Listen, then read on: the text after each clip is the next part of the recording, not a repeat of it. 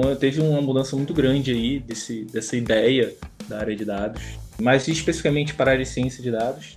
Eu acho que o que vale mais mesmo é muito conhecimento de estatística, além do conhecimento de desenvolvimento. É, e, cara, assim, o que eu prezo muito e que eu busco muito no mercado de profissionais é que a pessoa não, não tenha só esse pensamento fechado em relação a simplesmente só conhecer estatística ou simplesmente só conhecer uma ferramenta. Entendeu? Eu acho que a, o profissional ele tem que pensar, o profissional de dados ele tem que pensar bem fora da caixa.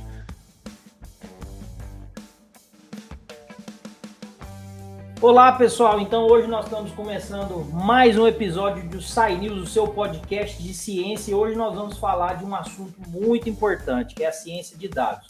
Nós vamos receber aqui o professor Rogério Espíndola, da UFRJ. Boa tarde, professor Rogério. Como é que o senhor está? Boa tarde, Vanderlei. Estou bem.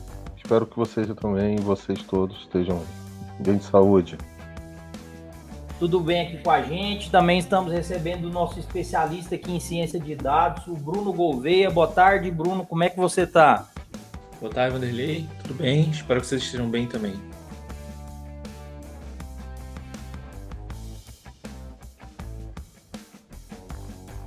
Pessoal, como todos vocês sabem, em todo episódio eu gosto de falar, a gente sempre dá a honra da casa aqui para o professor, né? Para começar aqui comentando sobre o assunto. Então, professor Rogério, eu vou começar por você. E eu gostaria de entender que você falasse um pouco para os nossos ouvintes é, sobre esse contexto da, geral da ciência de dados, né? Para que, que ela serve, quais as aplicações. A gente sabe que a ciência de dados ela tem ganhado os noticiários aí mesmo e até filmes, né? Ela, é, relacionados aí a esse contexto. Eu queria que você falasse um pouco disso para a gente.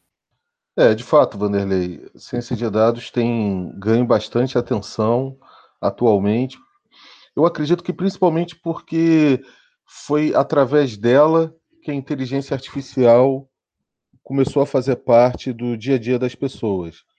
Antes, a inteligência artificial era sempre muito ligada a aplicações industriais, a pesquisa e, e com a ciência de dados, a, a, inteligência artificial trouxe na sua em forma de produtos e serviços é, elementos de ampla utilização pela população em geral. Então, todo mundo que tem um smartphone hoje em dia, de alguma maneira, está usando recursos oriundos da ciência de dados.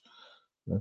Então, a ciência de dados ela traria uma roupagem mais próxima do produto daquilo que a inteligência artificial pode fazer.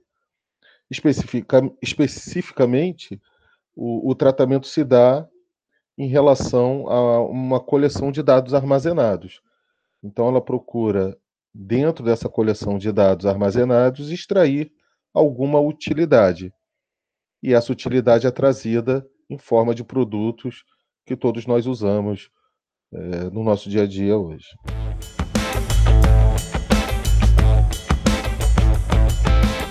É, Bruno, é, é, esse espaço aí da ciência de dados atualmente, é, como o professor Rogério comentou, né, tem essa roupagem, tudo, é, essa roupagem é, comercial, né?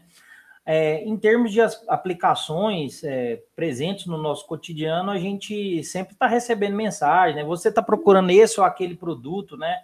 Esses sistemas de recomendação. Você poderia falar um pouco sobre essa, essa seara aí da inteligência artificial, da ciência de, de dados, que são esses sistemas de recomendação que estão ligados diariamente aí com o nosso dia a dia? Claro.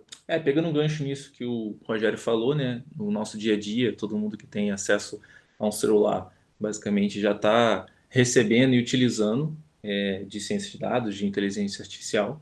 Então, a gente sempre, eu sempre dou um exemplo quando falar sistema de recomendação. É, por exemplo, marketplace, quando você faz compra online, né? Você está comprando um produto, logo quando você vai colocar seu produto no carrinho, normalmente embaixo do carrinho é, tem as recomendações para você. Quem comprou o produto X é, também comprou o produto Y. E, e, é basicamente uma regra de associação, de acordo com as características e compras é, que os usuários estão fazendo. Eles compilam isso, isso numa, numa base, num dataset, e extrai conhecimento desse dataset. O conhecimento é a indicação de um produto que outras pessoas ou compraram ou avaliaram com a mesma nota. E isso também não só para marketplace, né? E isso também, por exemplo, para sites de, de, aviação, de vendas de, de passagem, você também tem a recomendação. Quem viajou, quem buscou passagens para o lugar X, é, também buscou para o lugar Y. E isso você acaba fazendo com que é, você tenta convencer um usuário a comprar um produto que esteja, por exemplo, é, menos no, no, seu estoque ou que seja é, menos pesquisado para você. É um, pode, você pode virar esse sistema de recomendação como uma ação de marketing da sua empresa. Assim como também a plataforma de streaming, um exemplo Netflix ou qualquer outra, que você lá tenha as séries recomendadas para você com base no que você assistiu.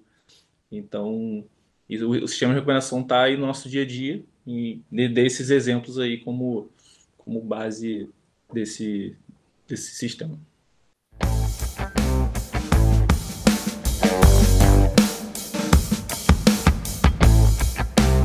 Pegando um gancho do que vocês falaram, é, professor Rogério, a ciência de dados ela vai se basear né, num conjunto de dados, ela vai tentar extrair informação desse conjunto de dados e eu sei que eu estou sendo bastante simplista, até por ter sido seu aluno, né, da questão de, dos modelos de aprendizado. Mas, num contexto geral, a gente sabe que tem o aprendizado supervisionado e não supervisionado. Como que a gente pode tratar esses modelos? O que, que seriam isso? Você pode explicar algumas diferenças, exemplos para a gente? A gente pode pensar né, a, a, tarefa, a ciência de dados, ela, ela envolve algumas tarefas. Uma delas é a mineração de dados. Depois tem toda a relação da mineração com o cliente, seja na produção do software, né, na manutenção dos modelos, na, no levantamento de requisitos, mas a essência da ciência de dados está na mineração de dados. A mineração de dados ela vai procurar representar o grande volume em potencial de dados a serem estudados usando alguma linguagem matemático-computacional. Eventualmente, essa representação servirá também para produzir respostas. Então, essas respostas produzidas pela modelagem, ela será comparada com a resposta é, armazenada nos dados. Então, em tarefas em que, além da representação, são exigidas respostas, existe a possibilidade de avaliar o quão boas são essas respostas. Então, por isso se chama aprendizado supervisionado. Haverá um gabarito e a modelagem tentará reproduzir com a maior perfeição possível e de maneira estatisticamente robusta essas respostas. Agora, quando somente uma representação é exigida para que uma melhor interpretação daquele conjunto de dados seja feita, nós temos o aprendizado não supervisionado. O objetivo é apenas a descrição daqueles dados. Algo bastante similar ao que a estatística descritiva faz. Que a gente não manipula cada registro, cada elemento individualmente. A gente manipula o que se produz a partir deles. A gente raciocina com médias, com desvios, a gente enxerga histogramas, eh, box plots, né? a gente estuda correlações. Então, esses elementos da estatística descritiva nos ajudam a formar uma conceituação a respeito do conjunto de dados que estamos estudando. Então, o aprendizado não supervisionado faz uso de outros elementos além da estatística para gerar uma caracterização similar a essa, ou com o mesmo objetivo que esse. Então, o aprendizado supervisionado é aquele em que há uma resposta a ser reproduzida, e o aprendizado não supervisionado é aquele em que não há resposta a ser produzida e o que você procura é somente a representação. Esse somente não é restrito, né? é que é uma, apenas uma atividade e muitas vezes é um desafio muito maior do que produzir a própria resposta. Existem outros aprendizados também, mas essencialmente eu diria que de 80% a 90% das aplicações, das necessidades, envolvem o aprendizado não supervisionado e o aprendizado supervisionado.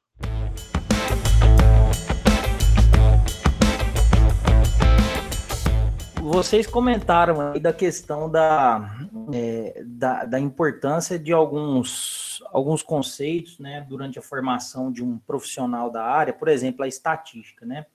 E a gente sabe que esses conceitos, essa, essa introdução desses novos modelos de ensino e tudo mais, elas vão mudando o currículo de um profissional, por exemplo, da computação, no seu dia a dia. Então, você poderia dizer para nossos ouvintes um pouco mais sobre os impactos na carreira de um profissional da computação, do ponto de vista da perspectiva da entrada da ciência dos dados nesse, nesse mercado aí, nesse nessa, esse ambiente formador do profissional? Claro. Na verdade, antes de entrar na ciência de dados, eu queria entrar no mercado de dados como um todo, não só nesse, nesse cargo de cientista de dados. Há um tempo atrás, eu não sei exatamente quantos anos, a gente não tinha esse, esses cargos né, dessa área de dados, que vai de engenheiro de dados, analista de dados, o arquiteto de dados e o cientista de dados. Então, a gente teve uma mudança aí é, de paradigma mesmo da, das empresas, de mudar né, do BI tradicional, a gente chama no mercado de BI tradicional, que a gente tinha lá o cargo de analista de BI, tinha o cargo de desenvolvedor de ETL e tinha um cargo também de desenvolvedor de integração. Eu já fui algum deles, alguns deles aqui inclusive, e a gente agora tem novos cargos. Então, basicamente, isso mudou muito a forma como que é, o profissional se forma, né? A gente, quando era no BI tradicional, a gente tinha muito que é, praticamente sabia fazer tudo, entendeu? A gente tinha que carregar o dado, a gente tinha que trabalhar o dado, a gente tinha que mostrar o valor nesse, nesse dado para o usuário. E hoje isso está bem mais é, concentrado em determinados cargos. Tem um, grupo de pessoas que faz a carga, um grupo de pessoas que analisa, um grupo de pessoas, de pessoas que trai, trai, é, extrai informação desses dados com base estatística, e o cara que arquiteta o todo, entendeu? Que vai dizer mais ou menos como que esse pipeline de dados vai se ser construído. Então a gente teve essa, essa, essa mudança aí. Eu acho que também teve um, um, grande boom, né, de um tempo atrás, uns anos atrás, que fez muitas pessoas migrarem para dados. É, desenvolvedores tradicionais e a galera de dados mesmo tiveram que se reinventar e especializar sua, sua, seu conhecimento em uma dessas desses cargos, dessas áreas, entendeu? é, já que a nossa área de dados a gente tem muitas ferramentas é, e bota muitas nisso, então você não tem como abranger o todo. Entendeu? É, são hoje tem empresas, mas não são tantas que exige esse conhecimento do todo, entendeu? Normalmente quando você já conhece o todo, você já tem experiência em todos os, os pontos, você é mais cotado para ser um arquiteto, é igual eu já fui, por exemplo. Então teve uma mudança muito grande aí desse, dessa ideia da área de dados, mas especificamente para a área de ciência de dados, eu acho que o que vale mais mesmo é muito conhecimento de estatística, além do conhecimento de desenvolvimento. É, e, cara, assim, o que eu prezo muito e que eu busco muito no mercado de profissionais é que a pessoa não, não tenha só esse pensamento fechado em relação a simplesmente só conhecer estatística ou simplesmente só conhecer uma ferramenta. Entendeu? Eu acho que a, o profissional ele tem que pensar, o profissional de dados ele tem que pensar bem fora da caixa. Ele tem que pensar muito no contexto que ele está é, desenvolvendo, principalmente é, que é um dos, dos, dos, das características né, da parte de big data é você entregar valor. Então isso é, não é que está escasso no mercado, mas você vê bastante pouco. São pessoas que consigam enxergar é, o que de valor vai se gerar com o que ela está fazendo. Se é coerente, se não é, entendeu? Então, além do conhecimento de desenvolvimento que você tem que ter, você tem que ter bastante conhecimento do negócio que você está trabalhando. Eu costumo dizer que se você não conhece o negócio a fundo do que você está trabalhando, dificilmente você vai conseguir entregar o correto, entendeu?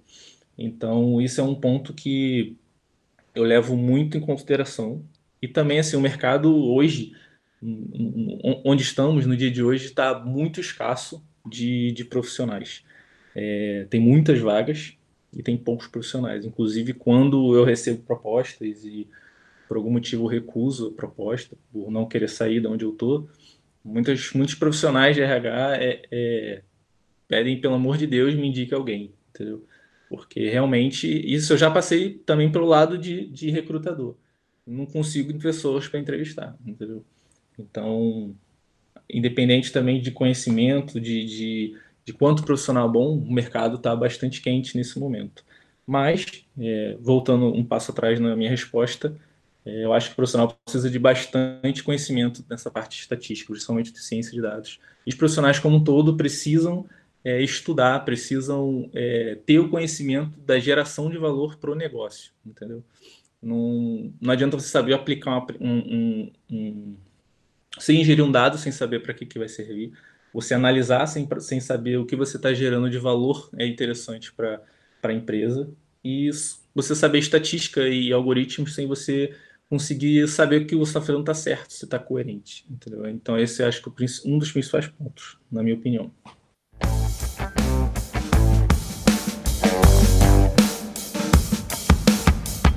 Professor Rogério, aqui uma pergunta, ela é até desafiadora, é, porque muitas pessoas ela têm aquela ideia do cinema hollywoodiano de que as máquinas vão dominar os homens e todo aquele conceito que a gente já viu no filme Matrix, né? Pelo menos é um dos filmes mais famosos relacionados a esse tipo de paradigma que a computação vive, especialmente no ponto das aplicações da inteligência artificial e ferramentas similares.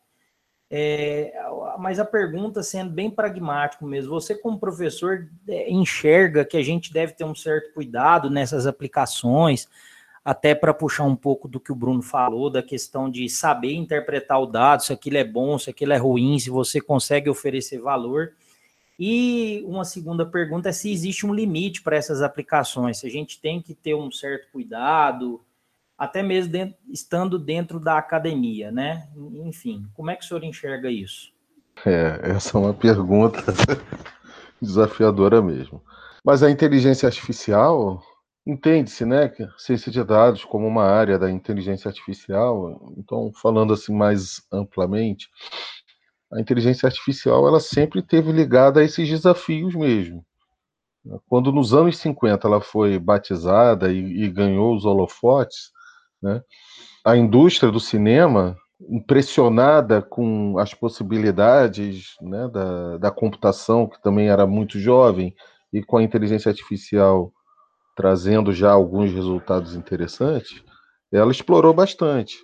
Né? Tanto que muitos filmes, séries de ficção científica com, com tema espacial, com, com tema de robótica, surgiu naquela época. Os contratempos né, principalmente em relação à limitação tecnológica imposta por, pelo hardware e, e, software à época, mas principalmente pelo hardware ao longo do tempo, trouxe, colocar a inteligência artificial com os pés no chão, né, com as expectativas diminuíram e por isso ela se voltou às aplicações industriais principalmente. Hoje, né, nesse século, o cenário virou de novo o, a inteligência artificial fez o, a humanidade sonhar de novo com ela de uma maneira bastante ampla, com a diferença que, com a experiência adquirida ao longo desses 70 anos, se consegue vislumbrar com um pouco mais de elementos concretos o que ela no, no, no, nos trará para o futuro. Eu, se eu fosse te dizer há 20 anos se eu pensaria que estaríamos nesse estágio de hoje. Não, nós estamos além do que eu imaginava. Pelo desenvolvimento que houve dessa estrutura de Big Data, né, pela, pelo surgimento de placas aceleradoras gráficas, ela, eles ofereceram a possibilidade de explorarmos modelagens que antes não eram possíveis de serem testadas. Então, se a gente hoje tem um recurso de sonhar com a, com a direção autônoma, isso se deve ao hardware que hoje está disponível. Os limites sempre serão difíceis, a gente nunca consegue ver essa fronteira, porque cada novo desafio que vai sendo naturalizado, ele vai deixando de ser um assunto da inteligência artificial, ele vai se tornando algo corriqueiro e a gente começa a olhar, tentar olhar mais à frente. Então, hoje não dá para eu, eu te dizer qual será o, o, grande desafio da inteligência artificial daqui a alguns anos. Mas certamente, daqui a alguns anos, a inteligência artificial continuará na vanguarda dessa fronteira do conhecimento. Eu não acredito que desta vez a inteligência artificial sairá das nossas vidas como saiu nas outras décadas, em função dessa, de, dessas limitações tecnológicas. Hoje a inteligência artificial ela já faz parte do nosso dia a dia. Ela já é concreta. Eu acredito que ela vá se desconectar do curso de computação. Não que ela não seja mais um curso de computação, ela será um curso de computação. Mas haverá, prof... haverá graduação em inteligência artificial. Daqui a 15, 20 anos no Brasil, eu acredito que isso seja bem, bem viável. Eu, o primeiro limite que eu estava me referindo são os, são os desafios tecnológicos. Agora, limites éticos sempre existirá. Né? Sempre existiu e continuará existindo. É óbvio que vai passar muito por quem está desenvolvendo.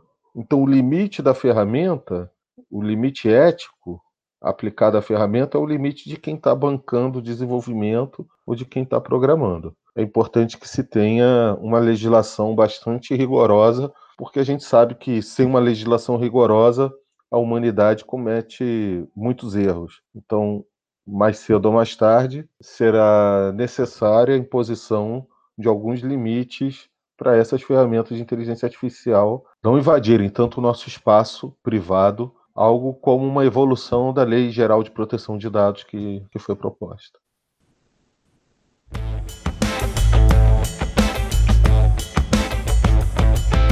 Bruno, vou fechar aqui o, o, a rodada de perguntas com você. É, você poderia falar para aquele nosso aluno ouvinte que está escutando aí o podcast e está vendo um profissional, está tendo a oportunidade de ver um profissional da área conversando aqui com a gente, por onde você recomendaria ele começar, né? Aquele cara que está indeciso, às vezes está numa computação, na engenharia, não sabe para que lado é, quer, como é que se diz, quer atirar, né?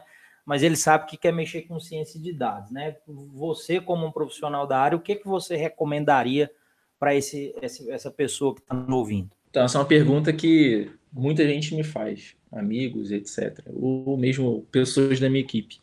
É, eu acho que o principal, principal, a principal coisa que você tem que fazer é, é pesquisar e escolher qual desse, dessas áreas, sub-áreas da área de dados você quer atacar, entendeu? É, eu não gosto muito desse conceito de cursos que vendem, é, um, abrangem absolutamente tudo da área de dados em pouco tempo, entendeu? É, por exemplo, se você quer ser um cientista de dados, você tem que estudar mais a parte de estatística, a parte de algoritmo. Se você quer ser um engenheiro de dados, você estuda mais a ingestão, com várias ferramentas e linguagens. Análise de dados, você tem que ter também um skill analítico, você tem que saber muito mais SQL, entendeu? é, que se usa muito mesmo com programação, você vai usar.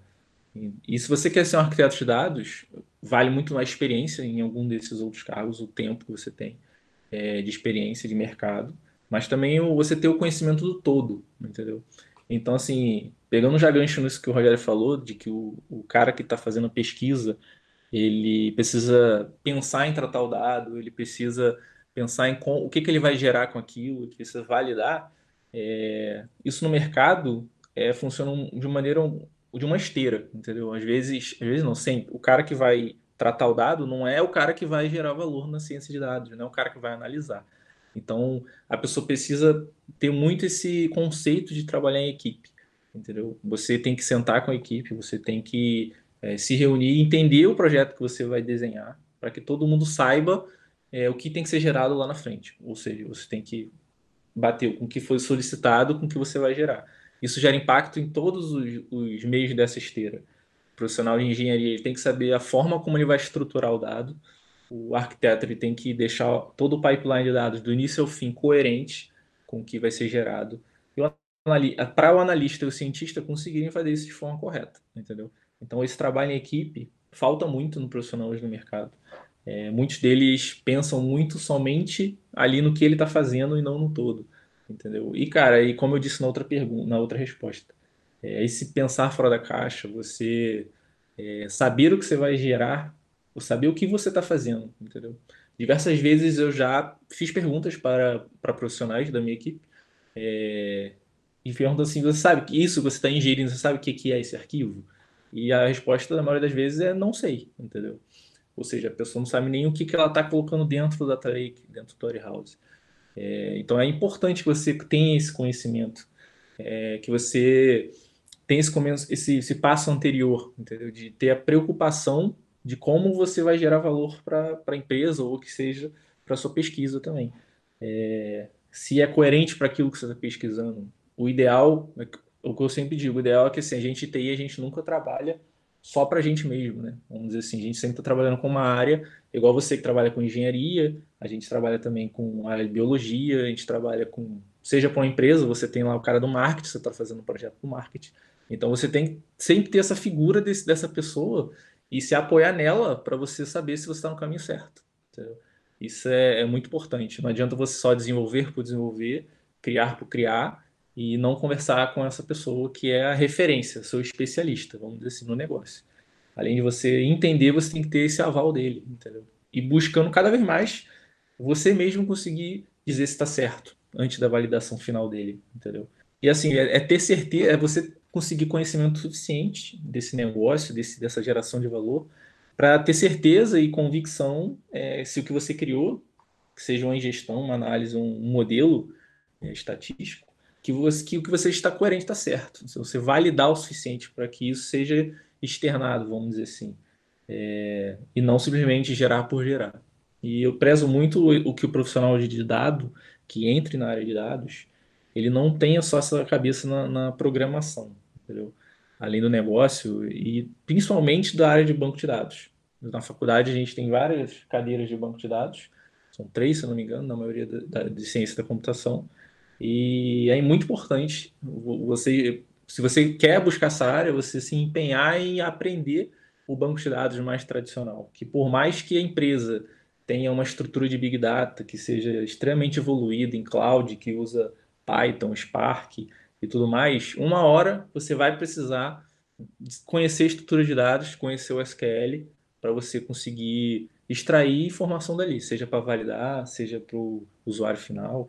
Então, é você conhecer estrutura de dados, você estudar bastante SQL, eu acho imprescindível. Mesmo que você conheça Python, você saiba utilizar, você tem que é, conhecer SQL, tem que saber fazer do, do básico ao avançado. Isso eu acho muito importante, mesmo algumas pessoas não concordam comigo quanto a isso, mas no mercado vejo muito déficit em relação a esse conhecimento e difícil, inclusive, de achar profissionais que tenham um conhecimento necessário nessa parte. É, mas assim, e para principalmente para a área de ciência de dados é você, igual o Rogério falou, você ter é, não saber só aplicar, entendeu? Você saber colocar é, dentro de uma biblioteca e saber chamar tem muitos sites que ensinam isso de forma fácil. É, a questão toda é você saber o que você está fazendo e você entender o que o que você está validando está certo. Você entender o algoritmo, vamos dizer assim, e se aprofundar mesmo na parte matemática e estatística para a área de ciência de dados. E é isso.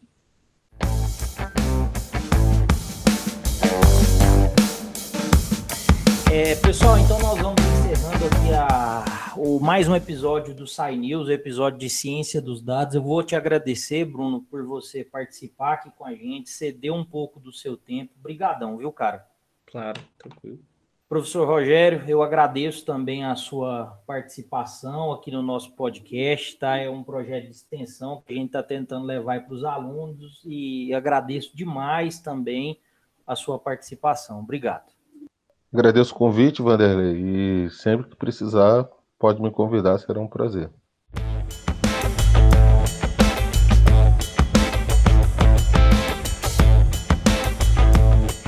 Esse foi o episódio Sai News. Apresentação e edição: Professor Vanderlei Júnior, Rafael Diman, Luiz Nis, João Paulo Teixeira e Douglas Mazaia. Apoio: Grupo de Pesquisa e Estudos em Engenharia, o GPE da Universidade Federal de Catalão, Rádio Mid e Mind Digital.